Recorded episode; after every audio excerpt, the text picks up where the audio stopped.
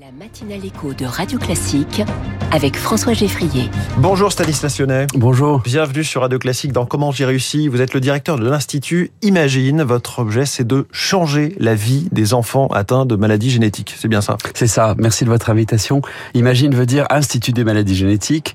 Euh, c'est un projet. C'est un projet.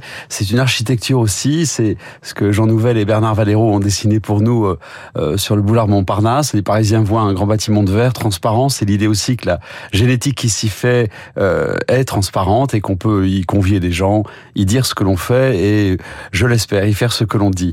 Euh, ce que l'on dit, c'est qu'on va essayer de changer effectivement la vie des enfants et des familles atteintes de maladies génétiques euh, par tous les euh, par tous les aspects et notamment l'aspect diagnostic. Euh, un enfant sur deux qui arrive à Imagine n'a pas d'étiquette sur son dossier.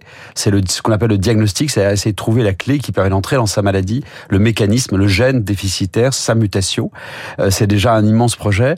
Euh, comprendre ensuite pourquoi ça ne marche pas, parce que c'est comme ça évidemment qu'on peut essayer de restaurer euh, et on arrive aux thérapies, aux essais cliniques, aux recherches sur ces euh, maladies qui sont extraordinairement disparates, très hétérogènes. On parle de 8000 maladies génétiques. Euh, collectivement, c'est une question de santé publique majeure, puisque c'est 3% des naissances. Donc c'est ce paradoxe-là, énormément de, de, maladies différentes, de syndromes parfois rares, ultra rares, et une, une masse d'enfants euh, qui sont en attente de nos performances thérapeutiques. Et l'idée de l'Institut, c'est de rassembler dans un même lieu les chercheurs, les médecins et les malades, euh, donc à Paris, pour aller au plus vite. C'est ce qui est original dans l'Institut. On, on, doit cette idée à Claude Grisselli, qui est le, le visionnaire de l'Institut, grand président de l'INSERM, grand pédiatre, immunologiste, découvreur, euh, qui... Euh, au début des années 2000, a dit qu'il était temps de se rassembler autour d'un plus grand dénominateur commun sur un campus extraordinaire, où il y a des expertises cliniques et scientifiques absolument hallucinantes, forgées sur des dizaines d'années de savoir, mmh. mais qu'il était temps de se rassembler, de partager, d'avoir des plateformes technologiques à la pointe, c'est-à-dire de les partager entre laboratoires, ce que chaque laboratoire ne peut pas s'offrir, d'attirer attirer des, euh, des chercheurs euh, étrangers. Euh, la France fait partie de l'international, je le rappelle, donc d'excellents chercheurs français ou étrangers qui viennent apporter leur savoir à Imagine, et puis d'avancer ensemble avec un objet qui est euh, décisif là-dedans, oui. qui est une fondation de droit privé. On va, on va parler de, de, tout ça dans un instant, mais en fait, ça permet de, de tester euh, plus vite des idées, des traitements potentiellement, et puis aussi de, de mettre des startups un petit peu, de les lancer. Alors l'idée n'est pas que psychologique, oui. mais il est vrai que les patients qui arrivent à Imagine, Imagine n'est pas établissement de santé, on n'est pas une clinique, c'est les patients de Necker enfants malades. Hein, il faut, on est sur un campus côté, historique ouais. de la pédiatrie et de l'assistance publique, euh, de l'université Paris-Cité et de l'Inserm. Ces enfants, 32 000 par an, euh, leurs parents nous disent euh, à Imagine, on a notre docteur et notre chercheur. Mmh. Et ça, c'est le, le, début d'une mécanique intellectuelle qui, encore une fois, n'est pas que pour les aider à vivre avec, mais qui est pour dire, si ils peut se passer quelque chose. S'il y a une bonne idée, on est en devoir, en obligation et en système mmh. de pouvoir l'exercer tout de suite. Parce que souvent, les chercheurs sont dans la recherche est trop éloignée des patients. C'est toute la question. C'est il y a des, des, sites de recherche absolument extraordinaires euh, en France, euh, par, par, partout dans les grandes villes universitaires. Le, on souffre de la déconnexion avec le, la clinique. Euh, et la clinique est la grille de lecture, en tout cas en génétique. Le, le génome seul ne dit rien. Il faut la clinique, il faut, mmh. il faut une grille de comparaison, une sorte de pierre de rosette.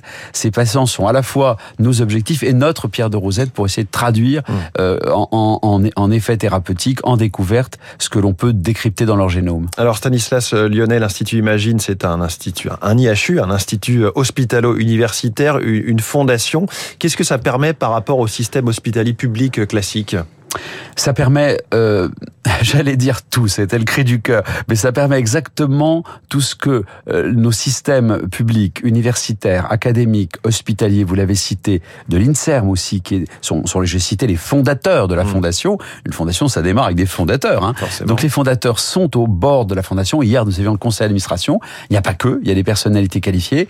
Et l'idée, c'est que cette dynamique euh, privée nous permet une agilité, une rapidité, une flexibilité flexibilité, une adaptation euh, à, au temps, au tempo de la recherche. Mmh. La recherche change, les données changent, c'est une espèce de, de, de truisme, mais euh, si on ne s'adapte pas dans l'instant, euh, on, on, est perdant. Perdant dans la compétition, perdant dans la valorisation. Vous avez parlé de start-up, cette dynamique de création de valeur aussi est un des objectifs. Mmh. C'est un des attendus des IHU. Vous avez parlé des instituts hospitalo universitaires. L'idée de l'investissement de l'État là-dedans, c'était pas de la dépense. Hein. L'investissement de l'État, c'est de dire, euh, d'une certaine manière, nous voulons y retrouver quelque chose. Oui, parce qu'au départ, il y a un investissement de l'État, mais ensuite, il y a effectivement cette partie privée euh, en, abondance, enfin, je veux dire, forte, euh, qui vous oblige à, un peu à chercher des fonds en permanence. C'est qui nous délicat, oblige ça beaucoup. C'est ouais. mécanique. L'investissement de l'État, euh, je, je l'espère, ne va pas s'étioler, mais va peut-être se, se, se, diminuer. C'est tout à fait naturel d'une certaine mmh. manière. Nous voulons pas un désengagement de l'État, bien, bien, entendu, mais pour compenser euh, cette diminution, nous devons, nous sommes en obligation et nous sommes engagés mmh. à lever de l'argent. De l'argent industrielle, coopération, exploitation, de l'argent de valorisation, brevet et nous l'espérons licence, de l'argent de la création, les start-up, il y en a aujourd'hui une dizaine et imagine, deux sont en, en cours de création. Euh, nous ne sommes pas la Silicon Valley, ouais. mais le mot start-up à Necker Enfant Malade n'existait pas en 2000 à ma, à, ma, à ma, connaissance. Et puis, une levée de fonds philanthropique euh, absolument euh, déroutante, extraordinaire. Nous nous sommes rendus compte que les causes de ces enfants sont des objets désirables oui. pour, pour et, des donateurs. Et donc un nouveau système de financement via le capital investissement, le private equity, a été inventé en quelque sorte? Absolument. Alors c'est une, on a, on a dans nos amis, dans nos ambassadeurs, dans nos philanthropes, des chercheurs, des chercheurs en philanthropie. Euh, je, je, veux citer euh, Gonzague de Blinière et le Fonds Reis, qui derrière euh, euh, Anne et Henri Decasse, qui mènent une campagne grand donateur, ont eu une idée absolument géniale. J'ai rien à financier, mais en gros, il s'agit de mobiliser des grands investisseurs de la place de Paris pour une espèce de, de fonds, un fonds de partage, euh, qui aujourd'hui est près de, de, de 50 millions d'euros. Oui. C'est de l'endowment avec l'argent des autres. C'est pas notre argent d'imagine, on l'aurait jamais eu, mais c'est l'argent de, de grandes banques, de grands assureurs, de grandes entreprises, de la caisse des dépôts, et puis par ailleurs des sociétés de gestion, mais pas une, une dizaine, ce qui fait que en, en en démultipliant ces chances, les, les, très bonnes affaires à rendement rapide, si je puis dire, et relativement sûr, euh, on en aurait plusieurs sur lesquels ce ne sont pas les frais de gestion, mais les plus-values qui sont redistribués à Imagine, de l'ordre de 50 et 80 de la plus-value. Et euh, le dernier élément de cette euh, mécanique remarquable, c'est qu'on on a pu être associé ainsi à une autre cause de l'enfance, Espérance Blanlieu, mmh. et donc le fonds s'appelle Investir pour l'enfance, l'enfance en mal d'éducation, Espérance, Espérance et l'enfance en mal de santé, euh, Imagine. Voilà, beaucoup d'innovation à la fois sur la façon de, de, trouver des fonds, de réunir euh, des donateurs, et aussi évidemment d'innovation en matière de recherche médicale et de soins pour ces enfants atteints de maladies génétiques. C'est tout ça, la promesse et les réalisations de l'Institut Imagine. Merci beaucoup. Merci beaucoup. Stanislas Lyonnais, le directeur de l'Institut Imagine, en direct ce matin dans Comment j'ai réussi sur Radio Classique. 6h40.